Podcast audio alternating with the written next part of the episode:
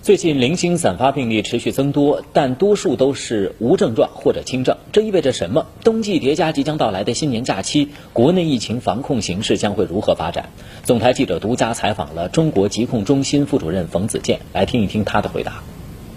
最近一个时期，呃，确实在一些地方发生了这个散发的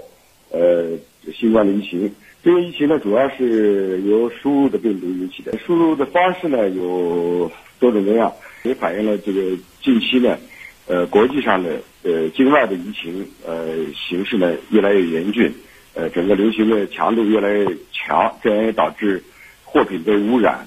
呃，人员这个感染的这个数量增加，呃，也导致这个病毒输入这压力增加。我们也没有必要呃过度担心，因为我们现在的这个防控的经验是越来越丰富。另外，我们整个防控的这工作的这个体系啊，它工作力度，呃呃，也也这一直在这个持续的加大。我们发现病例，呃，发现病人，发现感染者，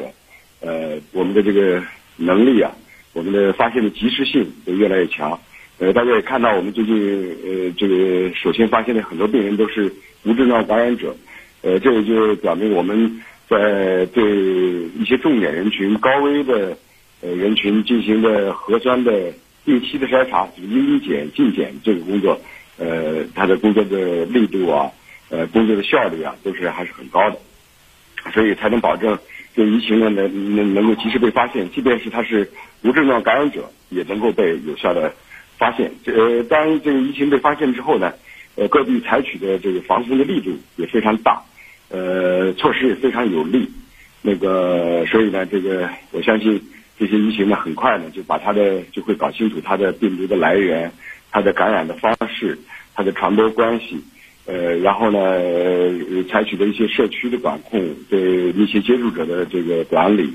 呃，等等这些措施，还有大规模的人群的核酸筛查，都会这个非常那个保证我们可以很很有很快的把这疫情给控制住。从今年四月份以来。呃，我们发现了这么多起输入病毒引起的疫情，它这个从发现到被控制时间都不长啊，就两三周啊，最长的呃四周，呃，基本上也就把它把它控制住了。